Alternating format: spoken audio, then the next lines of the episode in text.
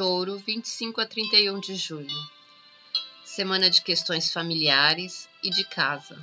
Pode envolver mudanças e contratos, mas coisas que estão relacionadas com o envolvimento do seu parceiro.